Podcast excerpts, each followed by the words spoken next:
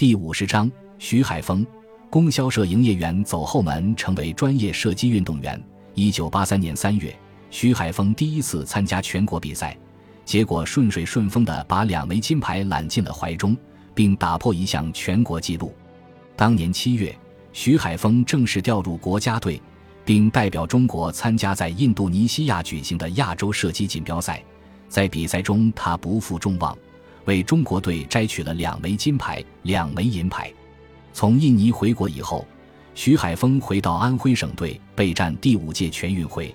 全运会结束后，回到国家队开始奥运集训，一直到一九八四年四月，徐海峰参加了洛杉矶的奥运会预赛及现在的奥运测试赛，拿了个第一名。回顾徐海峰这一路比赛历程，确实是一帆风顺。可是当初进入射击界却并没有这么顺利。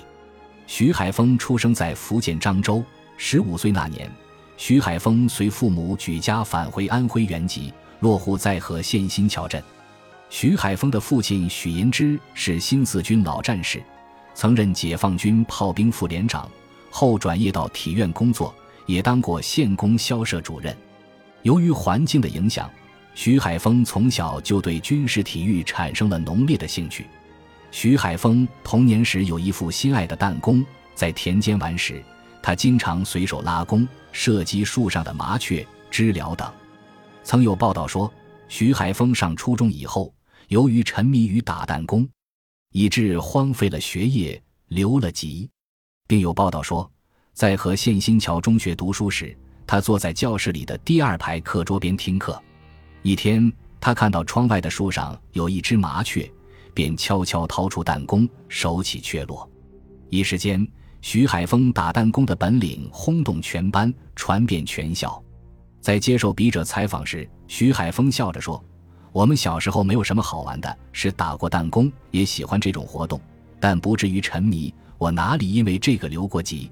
我的学习一直挺好的，不但没有留级，还跳过级。”曾从初二下学期跳到初三下学期，跳级几个月后参加中考，他在四个乡五个班参加的联考中取得了第十三名的好成绩。一九七四年，徐海峰高中毕业，当时便去应征准备当兵，体检合格了，并且各方面条件都非常好。带兵的连长姓肖，特别想让我去，但我年龄小了八个月，当地政府最后没有让我走。其实当时只需要作为老革命的许银之出来说一句话，徐海峰就可以走了。他和母亲也一再恳求，而最后许银之的回答是：“有本事靠你自己，不要靠老子。”就这么一句话，狠狠地刺激了徐海峰。于是以后不管做任何事，他都很努力，要做得最好，而且从不依靠家里。说到为什么曾去应征入伍，徐海峰坦言：“当兵了。”就有机会和枪接触。再从当时的情况来看，参军以后回来找工作也比较方便一些，可以分配工作。如果当兵走不了的话，就要下乡去做知青，所以当兵是比较好的出路。再一个，就是因为军队是一个大学校，是一个锻炼人的地方，所以到那个地方对自己的能力有提高，也是一件好事。一九七五年。十八岁的徐海峰下乡到罗柏公社，成了一名知青。当时他还梦想着有一天能穿上军装。这年底又征兵，徐海峰又报名了。当时规定下乡不够两年不能入伍，于是他的梦又一次破碎。终于熬到一九七六年，徐海峰再次去报名，结果体检也合格了。然而年纪超龄四个月，不能参军。由此，徐海峰的从军之梦彻底破灭了。一气之下，徐海峰用积攒下来的几十块钱买了一支气枪、几盒子弹，开始练瞄准、打麻雀，为单调的生活增添了几分乐趣。一九七八年，徐海峰加入了县业余体校射击训练班，开始了正规的射击训练，主要练习空气枪。在农村待了四年多，一开始大队让我先做民办教师，我当时想，既然下来农村，就好好锻炼。把农村的农活做会了以后，对自己的身心各方面都会有好的帮助，所以最后我就拒绝了，不做民办教师，整整干了两年的农活。后来大队的合作医疗点里面缺一个医生，有一个医生走了，因为我也蛮喜欢中草药的，就去当医生了，买了很多医疗的书看，又学了很多东西。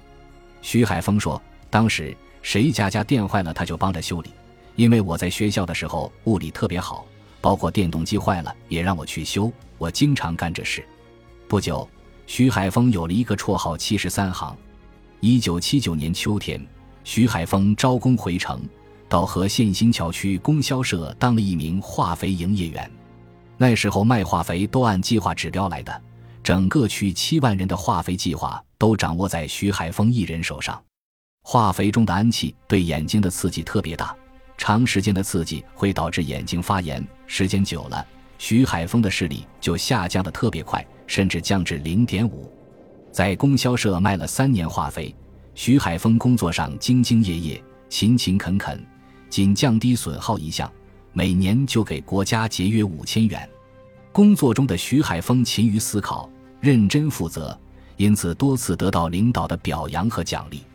然而，徐海峰却始终难以改变自幼以来对枪的爱好。凭借着超人的自信，他继续练习射击。据徐海峰透露，自己能进入射击队可是走后门得来的。当时，徐海峰所在地区的射击教练是他中学的体育老师。高中快毕业的时候，搞过一次军训。徐海峰当时报名，但没让他去。后来有一天，有一个射击学员因犯错误被开除，徐海峰顶替这个名额，才得以进入射击队。至今，徐海峰还记得那一天，一九八二年六月五日，这是他人生旅程中极为重要的一个拐点。两个月后，即八月，安徽省举行第五届运动会。徐海峰不仅在这届运动会上夺得射击冠军，而且把安徽省纪录提高了二十六环。这时，有关方面认为不能再无视这个射击天才的存在了，开始关注起徐海峰。比赛归来，徐海峰又回到供销社干了三个月。一九八二年底，徐海峰毅然决然地放弃了铁饭碗工作。正式离开新桥供销社。十二月八日，他来到安徽省射击队参加集训，开始了真正的射击生涯。距离一九八四年洛杉矶奥运会只有一年半的时间。实际上，在开始搞射击的时候，我没想到参加奥运会，都不知道有奥运会。在他母亲看来，徐海峰是一个很聪明、有悟性的人。海峰就是不走射击这条路，他也会走其他的路。他走了其他路。现在也照样能干好，因为他心很灵，手很巧。他有一次到一个同学家，同学的父亲会补鞋，他回来就买个锥子来补鞋。我们一家鞋破了他就补。还有一次叫他爸爸给他买一套理发工具，他要给两个弟弟理发。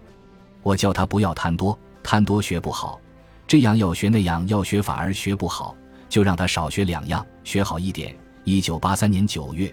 徐海峰在第五届全运会射击比赛中获得两个第二。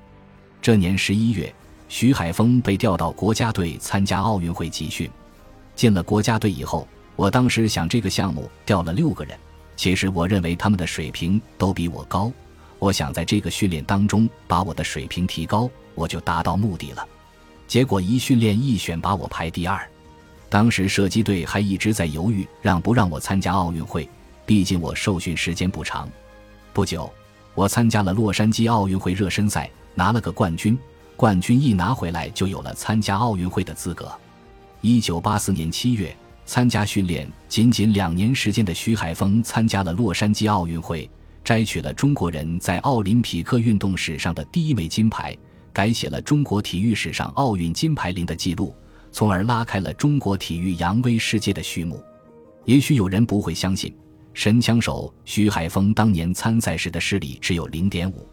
徐海峰在供销社当营业员期间，由于常年和化肥打交道，原本很好的眼睛被熏坏了。参加国家射击队体检时，他的视力只有零点五，而射击队的要求却是一点零。于是体检前，徐海峰就偷偷的把视力表的最后一行背好，没想到还真顺利的蒙混过关了。零点五的视力能看得清靶子吗？面对笔者的疑惑，徐海峰解释说：“其实手枪运动员的视力只要有零点五就够了，步枪运动员的要求略高一些。射击中一个很重要的技术就是看清准星和缺口。视力不好的人，尽管只能看清一米的距离，却能集中精力瞄准准星，所以在关键技术动作上不会有大的失误，最后打到靶子上的误差反而比较小。我们以前做过实验，视力在一点五以上的运动员，要专门配一个五十度的花镜，故意把靶子变模糊。感谢您的收听。喜欢别忘了订阅加关注，主页有更多精彩内容。